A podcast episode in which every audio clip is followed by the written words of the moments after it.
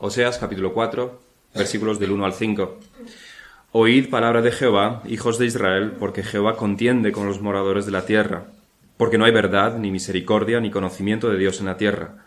Perjurar, mentir, matar, hurtar y adulterar prevalecen, y homicidio tras homicidio se suceden, por lo cual se enlutará la tierra y se extenuará todo morador en ella, de ella, con las bestias del campo y las aves del cielo, y aun los peces del mar morirán. Ciertamente hombre no contienda ni reprenda hombre, porque tu pueblo es como los que resisten al sacerdote. Caerás, por tanto, en el día, y caerá también contigo el profeta de noche, y a tu madre destruiré.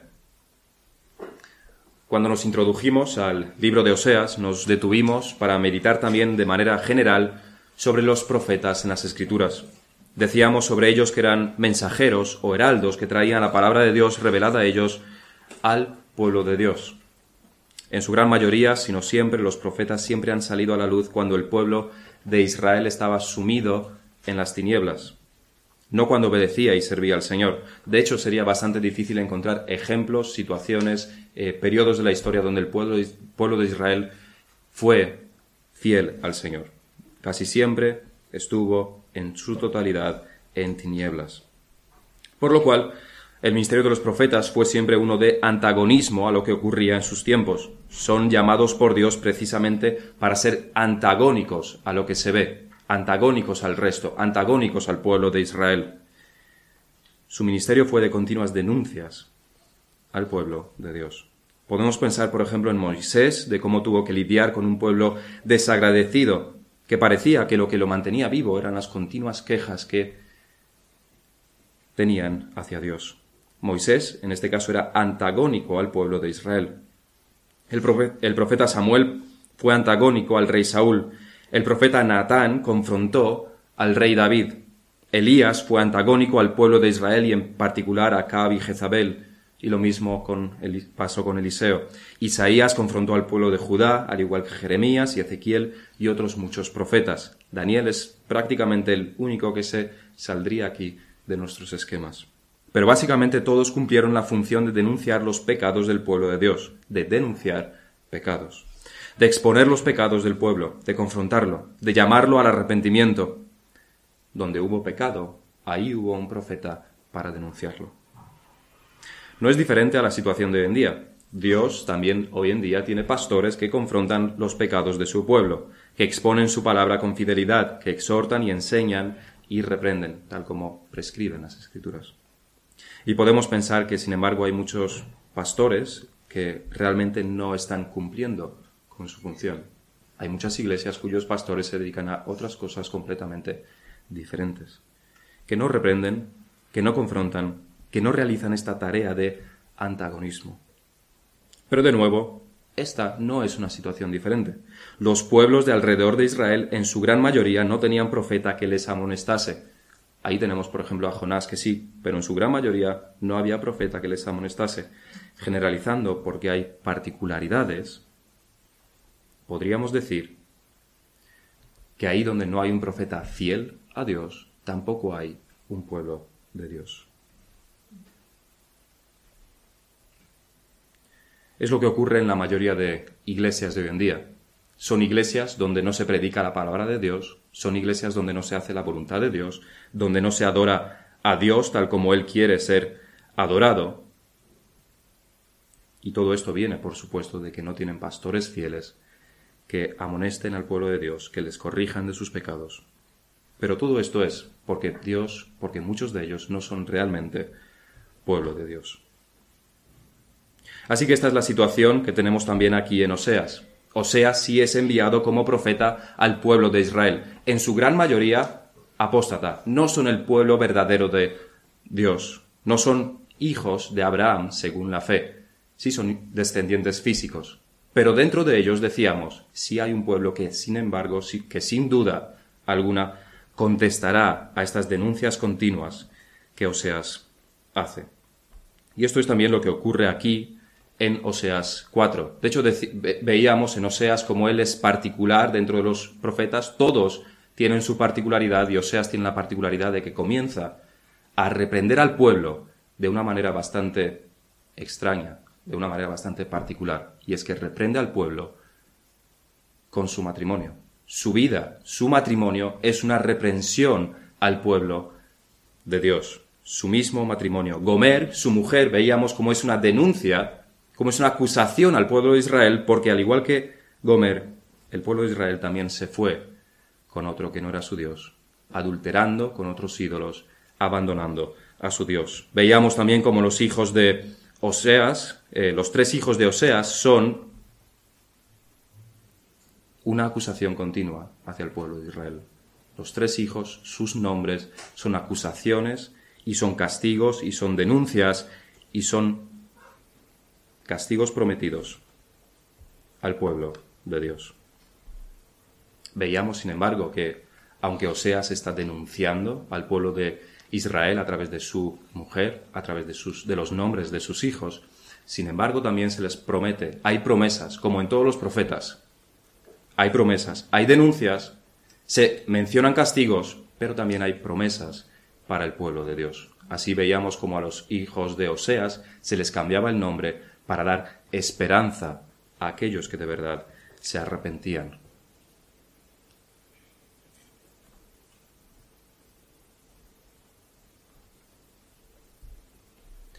Así que Oseas se cierra este capítulo de Oseas con eh, hasta, el, hasta el capítulo 3 se cierra esta sección de Oseas donde se está eh, denunciando al pueblo de Israel sobre todo a través de su matrimonio, de su vida y se comienza en este, en este capítulo 4 otra nueva sección donde se denuncia de manera más general, al igual que lo hacen la mayoría de profetas. Simplemente la palabra de Dios viene a Oseas y entonces Oseas expone las denuncias a su pueblo. Y lo que tenemos en este capítulo 4, me están dando algunos problemas técnicos, que es lo, que, nos, lo que nos faltaba, pero con la ayuda del Señor seguiremos.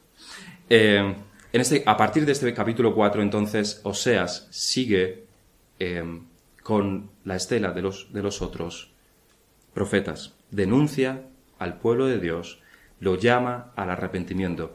Y lo que vemos en este capítulo 4, al principio, en el, en el versículo 1, es que se habla sobre que Dios contenderá con el pueblo de Israel. Dios contiende con el pueblo de Israel. La verdad es que eso nos debe sorprender y al mismo tiempo no nos debe sorprender. No nos debe sorprender porque contender, por cierto, significa luchar, significa batallar, significa eh, están contendiendo dos personas que están luchando por una cosa para demostrar cuál tiene razón. Esto es una contienda. Y aquí Dios se está poniendo al mismo nivel que el pueblo de Dios. Contiende con el pueblo de Dios como si fuese un hombre más. Se rebaja al nivel del pueblo de Dios, contiende con él, utiliza razones lógicas, demuestra su pecado de manera lógica, cuando por supuesto lo que podía hacer es enviar el juicio directamente. Pero Dios no hace eso. Dios se rebaja al nivel del pueblo de Dios, lo reprende, le trae argumentos lógicos, le muestra sus pecados uno a uno, se los señala. Eso es lo que hace Dios. Esta es la increíble misericordia de Dios. Se pone a nuestro nivel para mostrarnos nuestro pecado cuando Él, por supuesto, no es para nada como nosotros. Al mismo tiempo, no nos debe sorprender porque conocemos la misericordia de Dios. Pero al mismo tiempo, cuando vemos esto, debemos sorprendernos. Debemos, una vez más, maravillarnos sobre la misericordia de Dios, de cómo se pone a nuestro nivel, de cómo es tan condescendiente con nosotros. Oíd palabra de Jehová, hijos de Israel, porque Jehová contiende con los moradores de la tierra Decíamos, contender era luchar entre sí varias personas, animales o cosas que aspiran a un mismo objetivo, a la superioridad en algo. Dios es superior, infinitamente superior a cualquier pueblo, a la tierra entera, al universo entero. Él es el creador, nosotros la creación. Debería sorprendernos el hecho de que Dios se ponga a nuestro nivel. Debemos al mismo tiempo tener en cuenta que es Dios mismo quien define qué es la misericordia. Porque hay límites. Misericordia no es que al final Dios concluya que, bueno, mira, al final no pasa nada con aquellos que pecan, no pasa nada porque hayas pecado, todos tus pecados se te perdonarán, no pasa absolutamente nada, soy misericordioso, así que voy a perdonar a todo el mundo. Eso no es misericordia, porque Dios no define así la misericordia, y nosotros no tenemos la potestad de definirla. Que Dios sea un Dios misericordioso no significa que al final perdone a todo el mundo. Que Dios se ponga a su nivel, aquí, al pueblo de Israel, a un pueblo obstinado, no significa que su acusación no sea firme y no sea contundente. Lo es. Además, esta sin lugar a duda, no es siempre la manera de actuar de Dios. No siempre Dios hace esto. No tenemos más que recordar algunos ejemplos como el de Ananías y Safira, quienes cayeron muertos tras mentir a la iglesia sin tener ninguna oportunidad de rechistar, ni de decir nada, ni de poner ninguna excusa. Ninguna oportunidad.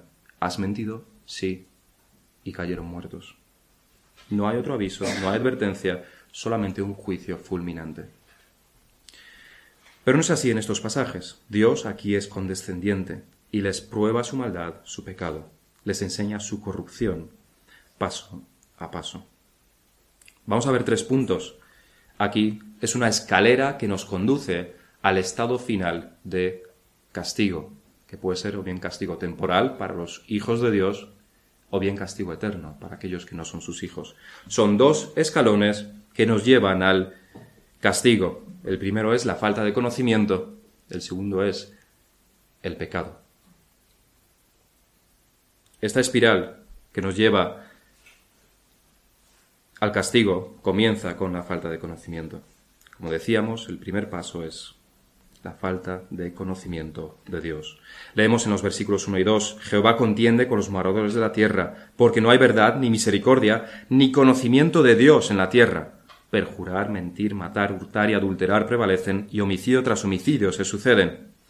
Calvino dice con bastante razón que la fuente de todos estos vicios que aquí se mencionan, que la fuente de todos estos pecados que aquí se mencionan, se encuentra en esta tercera cláusula del versículo 1, en que no hay conocimiento de Dios en la tierra. Este conocimiento de Dios, Calvino lo define como aquel temor de Dios que proviene de un verdadero conocimiento de Él. Esta es la fuente de todos los vicios, que no hay conocimiento de Dios. Pero ¿qué es el conocimiento de Dios? ¿Qué significa conocer a Dios? Las escrituras aquí y siempre se refieren a tres cosas cuando hablan de conocer a Dios. Primeramente tiene que ver con la mente, conocimiento, información. En segundo lugar tiene que ver con el corazón, amar ese conocimiento que tenemos. Y en tercer lugar tiene que ver con la voluntad, actuar en base a ese conocimiento. Estas tres cosas conforman la verdadera sabiduría. No puede faltar ninguna. Son pilares esenciales de la sabiduría. Estos tres. Conocer a Dios significa, en el, en el, punto, estamos en el primer punto, el punto teórico, significa saber ciertas cosas sobre Él, sobre su carácter, sobre su naturaleza, sobre sus obras, sobre su ley. Significa, más que saber, más que tener información, pero nunca menos.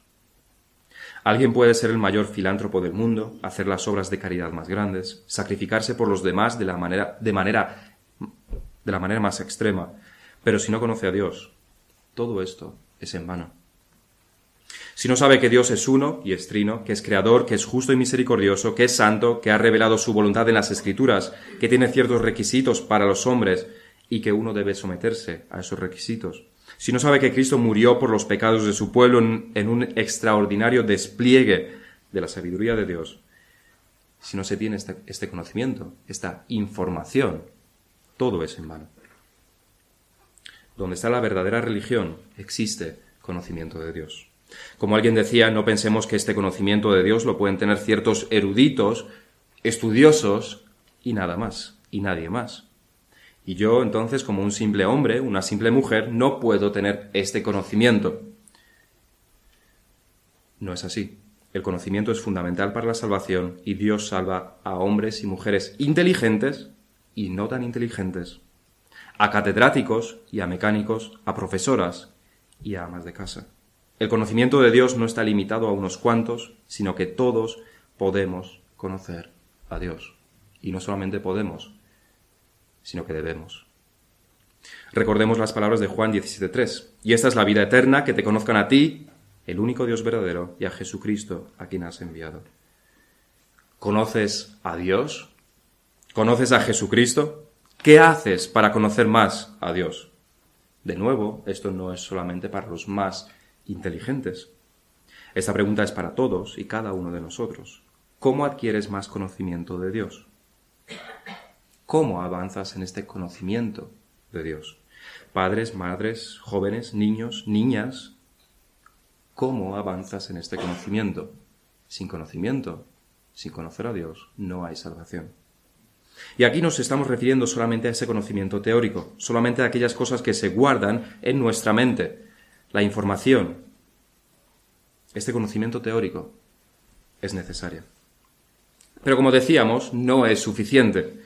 Es necesario, pero no suficiente. El conocimiento teórico es solamente uno de los lados de la, del conocimiento verdadero de Dios. Es la base, es fundamental, pero por sí sola no sirve para absolutamente nada más que para condenar.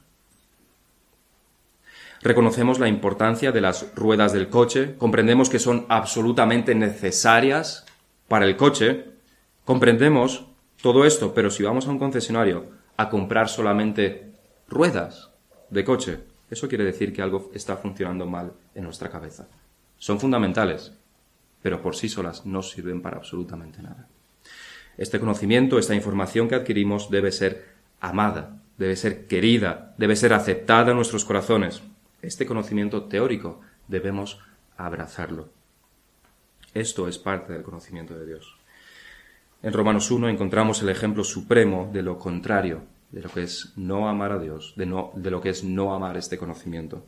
Es el ejemplo supremo porque es la experiencia de todos los seres humanos que vienen a este mundo. En Romanos 1, versículo 18, el apóstol nos dice, porque la ira de Dios se revela desde el cielo contra toda impiedad e injusticia de los hombres que detienen con injusticia la verdad.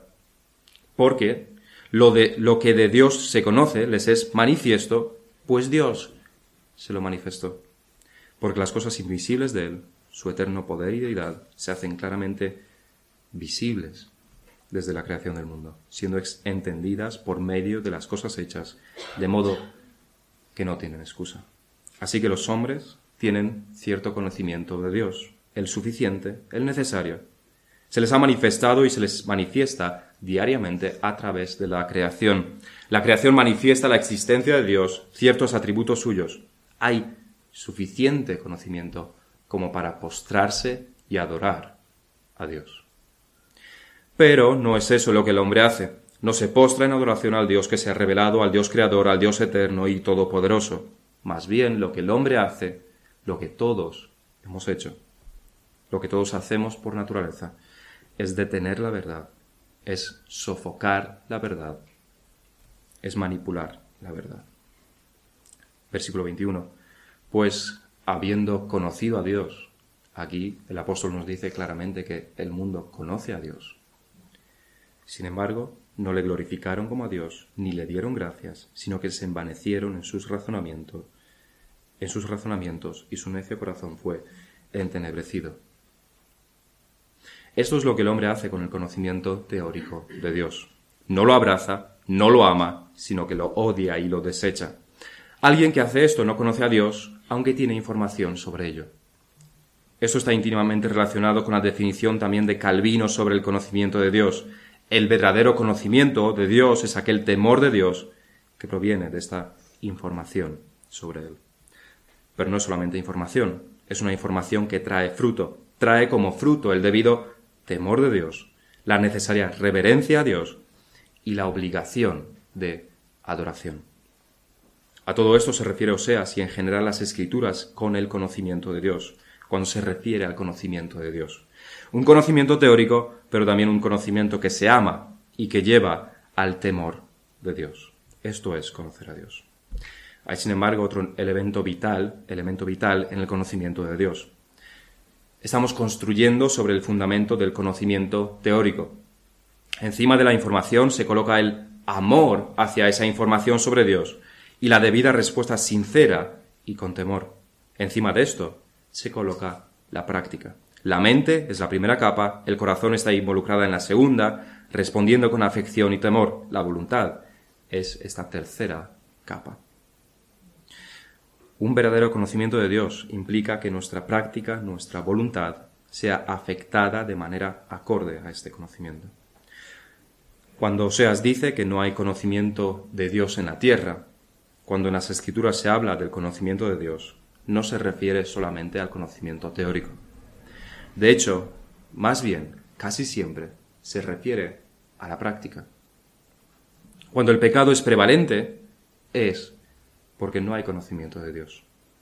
En las escrituras es imposible desligar una de la otra. Uno no puede tener temor de Dios proveniente del conocimiento teórico sobre Dios y sin embargo que su voluntad no sea afectada, que sus obras no sean afectadas, que su conducta sea la misma. No existe tal cosa. Cuando tenemos el conocimiento oportuno sobre Dios y le conocemos como Creador, como Señor, cuando conocemos la obra de redención de nuestro Señor Jesucristo, estamos en una encrucijada podemos tomar dos vías. Una, aceptar ese conocimiento, responder en amor, en temor, en adoración, con fe. La otra, sofocar estas verdades, odiarlas, desecharlas. Pero una vez tomes uno de esos caminos, los resultados, los hechos, las obras, no son opcionales.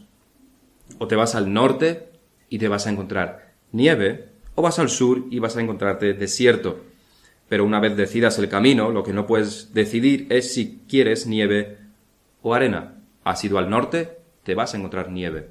No vas a encontrarte arena ni desiertos. Al sur, entonces vas a encontrar desiertos. No te vas a encontrar nieve. Lo mismo ocurre con la conducta. Has abrazado el conocimiento de Dios, entonces tus obras serán buenas y habrán comenzado con un continuo arrepentimiento de tus pecados. Has rechazado el conocimiento de Dios, se verá también en tu conducta, en tus mentiras, en tus engaños, en tu desobediencia, en tu orgullo, en tu falta de arrepentimiento. El rechazo del conocimiento de Dios se ve en nuestra sociedad. Pecado sexual, asesinato, pasiones desordenadas, mentira, corrupción, egoísmo, completo rechazo a Dios. Esos son los frutos de haber rechazado el conocimiento de Dios versículo 23 de Romanos 1, y cambiaron la gloria de Dios, del Dios incorruptible en semejanza de imagen de de hombre corruptible, de aves, de cuadrúpedos y de reptiles, por lo cual también Dios los entregó a la inmundicia en las concupiscencias de sus corazones, de modo que deshonraron entre sí sus propios cuerpos, ya que cambiaron la verdad de Dios por la mentira, honrando y dando culto a las criaturas antes que al Creador, el cual es bendito por los siglos. Amén. Todo esto implica el conocimiento de Dios, la información necesaria sobre Él, la respuesta adecuada a esta información y una conducta acorde. Al mismo tiempo, esas tres cosas que hemos mencionado de mente, corazón y voluntad, información, afecto y conducta, son un, círculo vicioso. En Juan 3 las escrituras nos dicen, y esta es la condenación, que la luz, refiriéndose a Jesucristo, vino al mundo y los hombres amaron más las tinieblas que la luz, porque sus obras eran malas. Porque todo aquel que hace lo malo aborrece la luz y no viene a la luz, para que sus obras no sean reprendidas, mas el que practica la verdad viene a la luz, para que sea manifiesto que sus obras son hechas en Dios. Aquí se está recorriendo el camino inverso. Aquí encontramos a aquellos que practican la verdad, y es importante aquí el vocabulario, practicar la verdad. Practican la verdad, pero que todavía no tienen todo el conocimiento. Desde luego estos son los judíos que no conocían todavía a Cristo, pero seguían, amaban a Dios, seguían sus leyes, adoraban a Dios de corazón. Y porque lo aman, porque entonces sus obras son buenas, y por tanto cuando entren en contacto con el conocimiento de Cristo, lo aceptarán, lo amarán, lo abrazarán.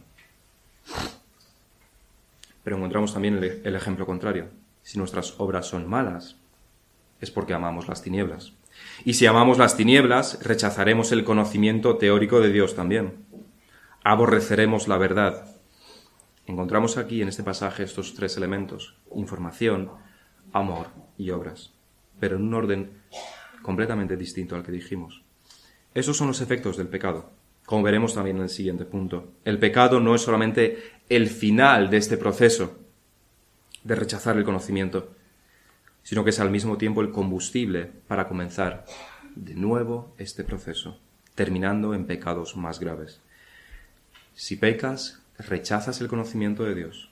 Si pecas, y pecas, te volverás inocuo e insensible a la verdad. De hecho, la odiarás cada vez más. Es un círculo vicioso del cual solamente Dios nos puede librar. La falta de conocimiento es entonces el primer escalón hacia este castigo que decíamos, hacia este castigo o bien temporal o bien eterno para los que no son los hijos de Dios. El segundo escalón y el último es el pecado. Es un camino bastante corto. Solamente dos escalones. Rechazas el conocimiento de Dios y cometes pecados. Y llegas al castigo. Ya hemos dicho que el conocimiento de Dios incluye el pecado en realidad. No puede haber conocimiento de Dios y pecado al mismo tiempo. Es incompatible. Pero al mismo, al mismo tiempo debemos ver la falta de conocimiento como la fuente del pecado. El motor de un vehículo produce movimiento en este vehículo, pero solamente porque él mismo está en movimiento. De la misma manera, la falta de conocimiento produce pecado, pero esa falta de conocimiento es en sí misma pecado. Oseas 4. No hay verdad, ni misericordia, ni conocimiento de Dios en la tierra. Perjurar, mentir, matar, hurtar y adulterar prevalecen, y homicidio tras homicidio se suceden. Todos estos pecados que se mencionan son todos la demostración de que hay una falta de conocimiento, son la demostración. Las obras no son sino signos luminosos que señalan a que no existe el verdadero conocimiento de Dios. Y eso debe hacernos temblar.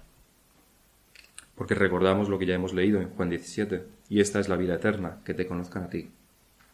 Si no conocemos a Dios, no tenemos la vida eterna. Pero es que la, demostración de que conocemos o no a Dios es nuestra conducta. Es lo que demuestra si conocemos o no conocemos a Dios. Nuestros hechos, nuestras obras, nuestras actitudes, nuestras palabras, nuestras pasiones. Aquello que amamos, aquello que buscamos, aquello que intentamos hacer. Eso demuestra si conocemos o no conocemos a Dios. Eso es lo que nuestro Señor trata de manera tan excelente en el Sermón del Monte. No trata únicamente con los pecados que más o menos toda cultura reconoce, sino que profundiza en el corazón del asunto, en nuestros corazones.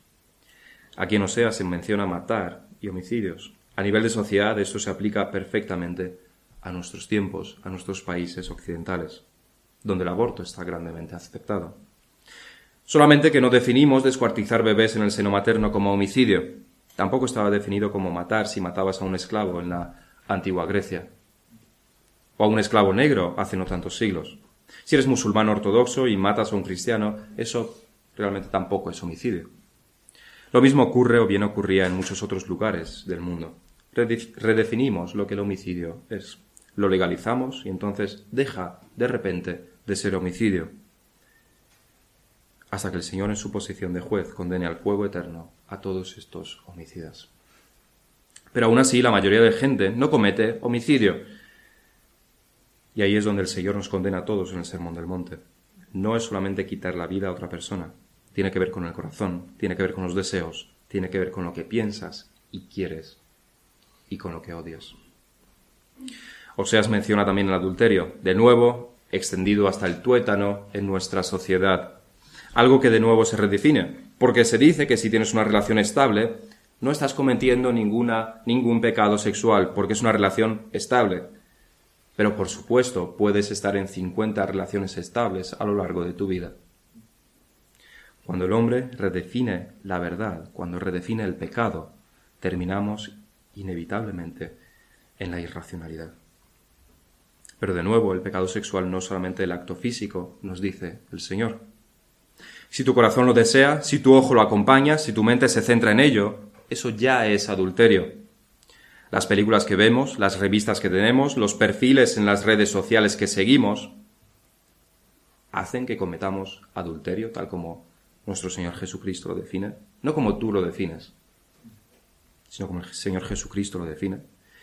Ya es difícil mantenerse con una conciencia limpia solamente saliendo de casa, algo que nos es totalmente necesario, pero de verdad hace falta exponernos también voluntariamente a imágenes que de por sí son indecentes y que pueden llevarnos a pecar. Esas personas que seguimos en Instagram, esos vídeos de YouTube, esas películas que vemos, nos llevan a adulterar tal como el Señor Jesucristo lo define. Estos son los pecados más graves que aquí se mencionan. Y desde luego somos culpables. ¿Qué decir de perjurar, que es o jurar en falso, o en lo original más bien es decir palabrotas, decir tacos? Probablemente en la cultura judía tomar el nombre de Dios en vano era parte de esto, igual que debería serlo para nosotros. Mentir a los profesores, a los padres, a los jefes, a los pastores, al cónyuge. La mentira no, deja títere con cabeza en el caso de algunos. La sinceridad de la que el pastor nos hablaba la semana pasada es una de las grandes faltas de nuestra época incluso en los cristianos. Mentir no es solamente decir algo que es contrario a la verdad. La mayoría de veces ocultar la verdad es mentir. Mentir es no amar la verdad. Hurtar, de nuevo, es impresionante cómo la gente justifica el delito de hurto. Se entra en una total redefinición de lo que es hurtar para que así uno sea inocente. Si le roba a un rico, entonces eso no es robar, porque ya tiene mucho.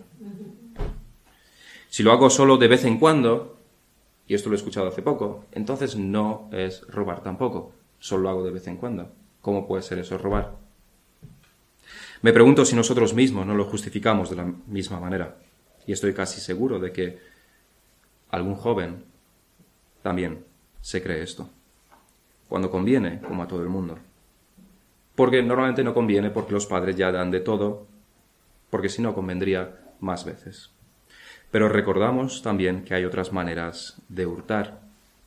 Malaquías 3.8. ¿Robará el hombre a Dios?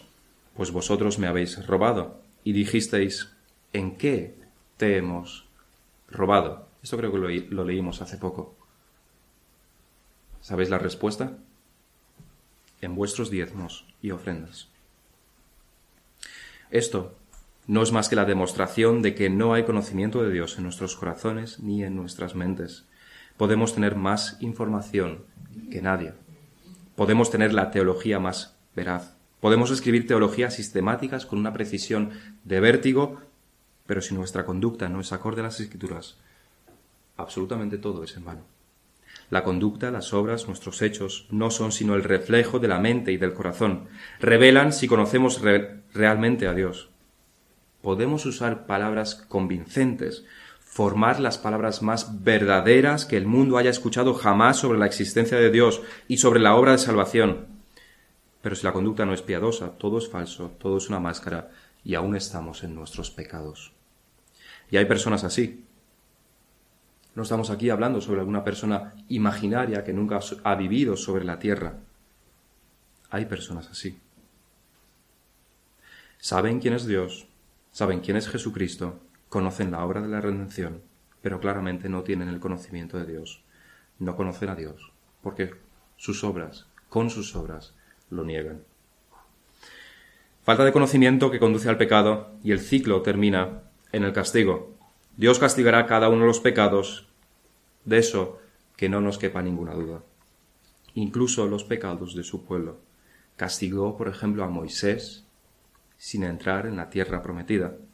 Estamos viendo los castigos de David que no son para nada ligeros. Podríamos considerar en parte los sufrimientos de Pablo como un castigo por perseguir a la Iglesia, pero estos castigos físicos y temporales son incomparablemente menores con los sufrimientos que habrá en el infierno. Y aquí vienen los castigos en Oseas, por lo cual se enlutará la tierra y se extenuará todo morador en ella, con las bestias del campo y las aves del cielo, y a unos peces del mar morirán. Versículo 5. Caerás por tanto en el día, y caerá también contigo el profeta de noche, y a tu madre destruiré. Este es el fin de estos escalones, de este camino al pecado, el castigo, temporal en el caso de los hijos de Dios, eterno de seguro para los que no son sus hijos.